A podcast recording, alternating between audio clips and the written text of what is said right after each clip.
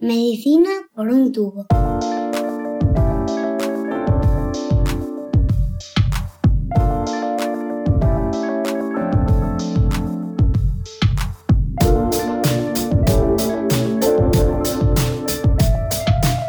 Bienvenidos a Medicina por un tubo, el podcast de Roche España en el que le ponemos voz a la salud.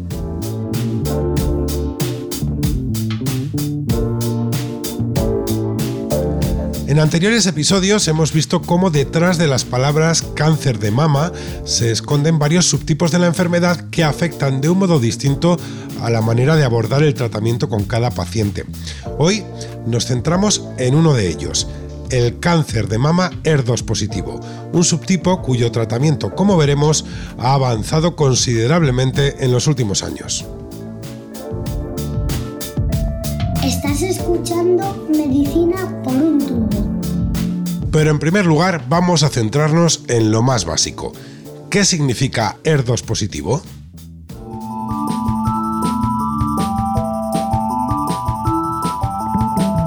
El nombre ER2 hace referencia a una proteína cuyo papel es muy importante en el crecimiento y desarrollo de algunas células, como aquellas que forman las glándulas mamarias.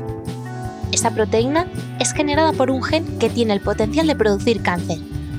Habitual es que el gen produzca la cantidad adecuada de ER2, pero en algunos casos está amplificado y da lugar a una cantidad excesiva de la proteína. Es entonces cuando las células crecen y se desarrollan a un ritmo superior al habitual, multiplicándose y contribuyendo de este modo a la producción y progresión del cáncer. Aproximadamente, casi una quinta parte de los casos de cáncer de mama diagnosticados son ER2 positivo.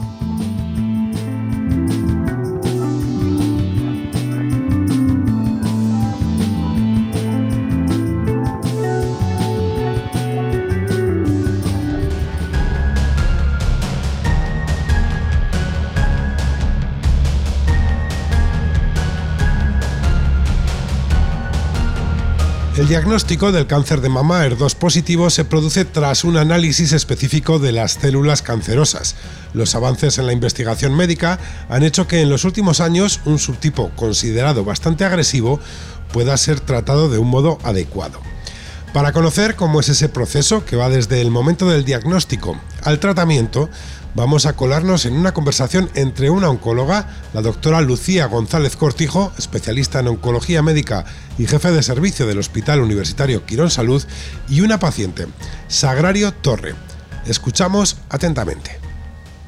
Sagri, parece mentira que hayan pasado casi 10 años desde que nos conocimos en mi consulta, cuando tú venías en shock prácticamente con tu diagnóstico han pasado muchos años y bueno, me gustaría que comentáramos un poco cómo fue aquel, aquella primera sensación. Me acuerdo que me planteé en tu consulta, que gracias, que yo siempre digo que tengo mucha suerte, porque me planteé allí, me atendiste sin más y me explicaste absolutamente todo, que de verdad me acuerdo de muy poco, bueno, es que esa primera consulta de oncología es una consulta importante, en una consulta en la que además de desmontar ese miedo tenemos que explicaros qué enfermedad tenéis, qué características tiene, porque cada enfermedad es distinto. La verdad que eso es una de las grandes virtudes que tienes, porque tranquilizas al que se sienta delante tuya y eso es muy importante en una, en una oncóloga. Por ejemplo, tu enfermedad era un, era un tumor ER2 positivo hace como 19 o 20 años que apareció la primera medicación para tumores ER2,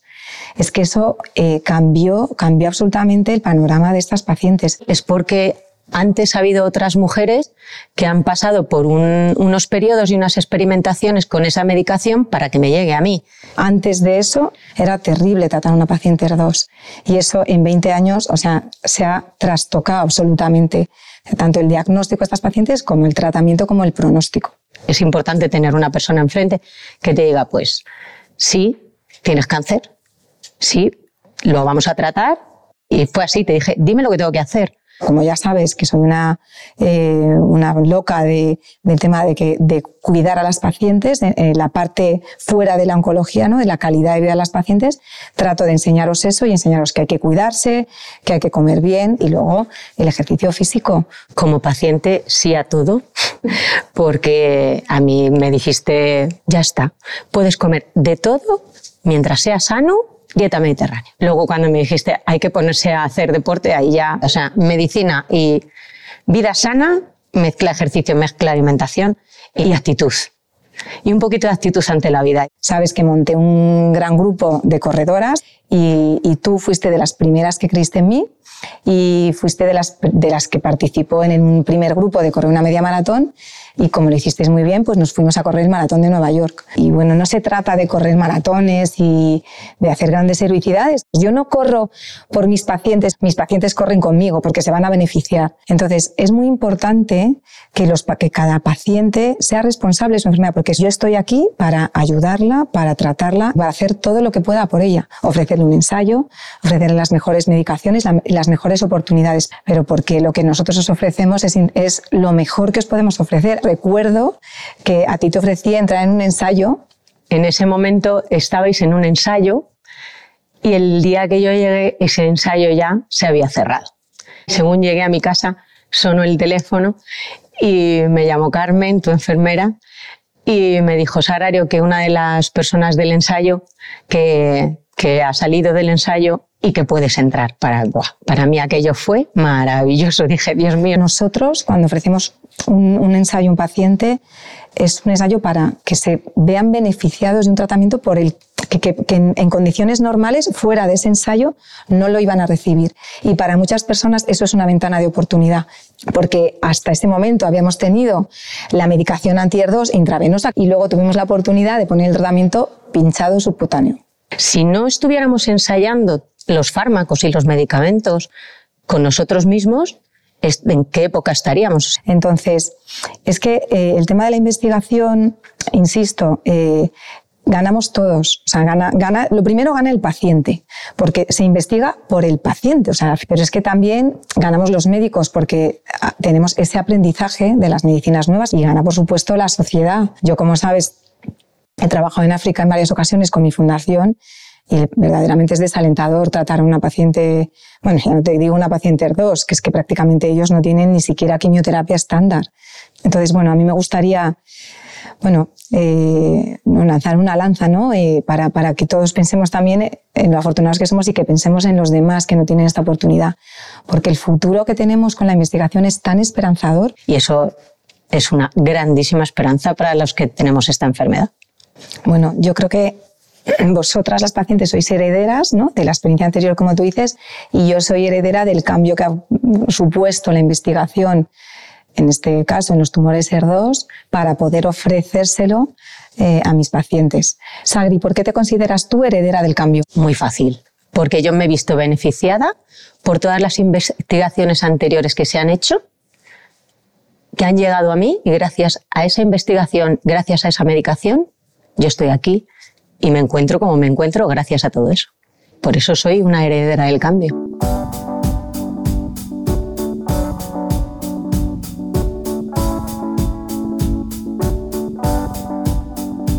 Escuchamos a los pacientes.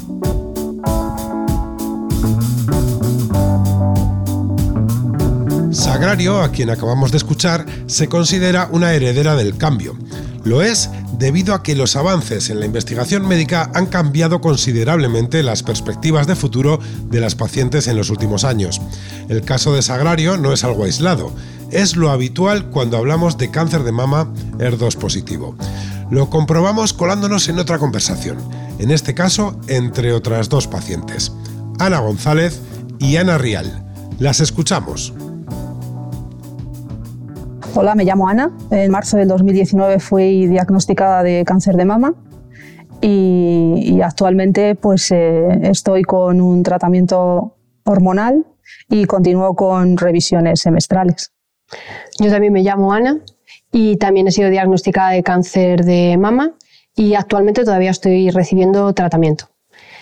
Y yo creo que hay algo que nos une, eh, que es eh, nuestro tipo de, cáncer, el ER2, y que somos herederas de, del cambio. En febrero del 2019 yo estoy en, la ducha, pues como imagino que ha pasado en muchas ocasiones, y noto, y noto pues eso, una, una, masa en el seno derecho que algo me hace a mí desconfiar de que aquello no estaba allí. Entonces yo hacía revisiones anuales, eh, no, me, no, me, saltaba ninguna, estaba siempre pendiente de cualquier cosa que apareciera que no fuera normal. Yo ya desde el momento que me llamó el, el médico ya sabía perfectamente cuál era el resultado, lo único pues que bueno, que había que averiguar al final qué tipo era, eh, en qué estado se encontraba y cuáles eran las posibilidades de tratamiento. ¿Cómo fue el momento de enterarte qué era eso? Lo peor para mí fueron esos días.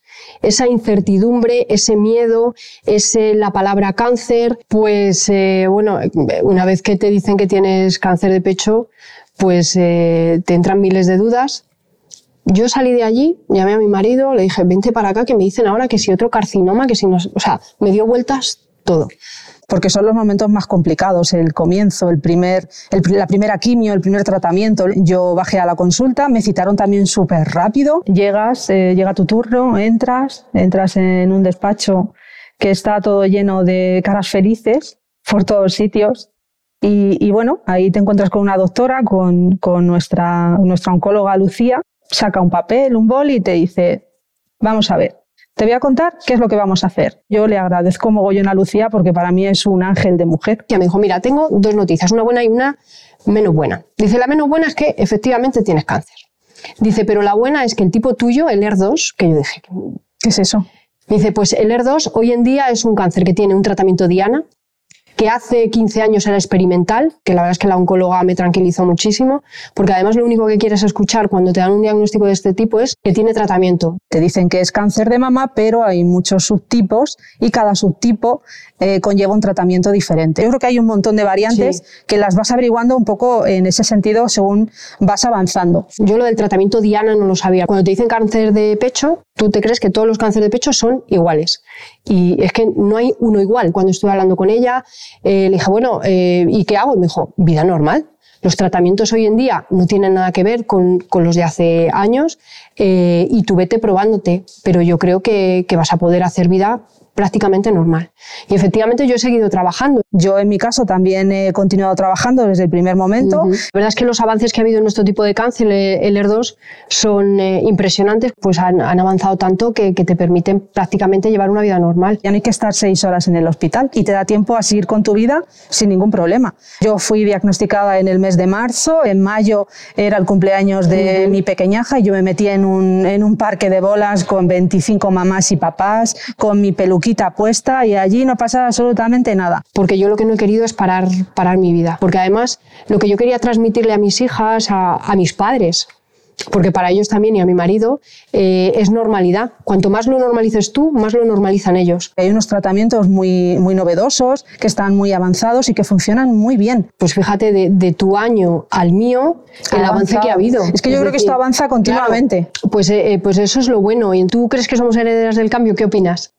Pues yo creo que sí, que, que, en el sentido de que nosotras somos herederas de unos tratamientos nuevos, de unos tratamientos que duran poco tiempo, que es importante para poder continuar con nuestras vidas. Eh, yo me siento heredera del cambio de otras mujeres como nosotras que hace 15 años eh, estaban pasando por lo mismo que nosotras ahora, fueron muy fuertes, tuvieron estos tratamientos eh, en los que se está investigando y toda la investigación y el avance que se hizo desde hace 15 años nosotros lo hemos heredado. En este caso también tengo dos niñas pequeñas que si en algún momento les toca eh, hacerse con una situación parecida a la de su mamá, pues sé que también van a ser herederas de los nuevos avances y, mm. que, y que, claro, van a, van a acceder a tratamientos que hace 15 años no estaban. Y espero que con mi hija, dentro de 15 años, si, si le toca por una simple pastilla, ella, ella esté bien y, y no tenga que pasar por, por, lo que hemos pasado nosotras. Ojalá. Ojalá que ojalá, sea así. Ojalá sea así. Estás escuchando Medicina por un tubo. Y como en todos los episodios que estamos dedicando al cáncer de mama, la cultura tiene su espacio. En esta ocasión nos centramos en una obra que explica paso a paso la experiencia de una paciente con cáncer de mama ER2 positivo. Se trata además de un cómic con versión en vídeo al que puedes acceder a través del enlace que verás en la descripción de este mismo podcast.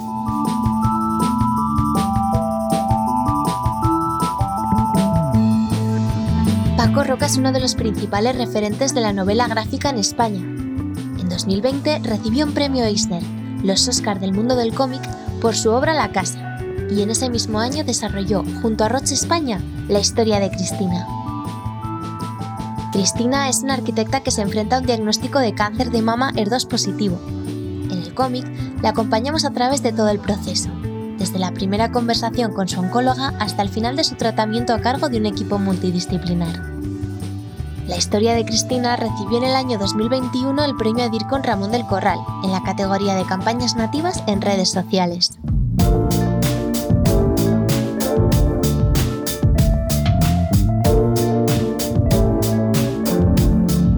Si hay un subtipo del cáncer de mama que demuestra el impacto de los avances en la investigación médica en la vida de los pacientes, ese es el cáncer de mama ER2 positivo. Las pacientes, como hemos visto, son herederas de un cambio que sigue en marcha, que continúa mejorando día a día gracias al esfuerzo de todos. En próximos episodios continuaremos acercándonos al cáncer de mama con nuevos puntos de vista y nuevos expertos. En Medicina por un tubo, creemos que la información de calidad también contribuye hoy a satisfacer las necesidades futuras de los pacientes. Un saludo.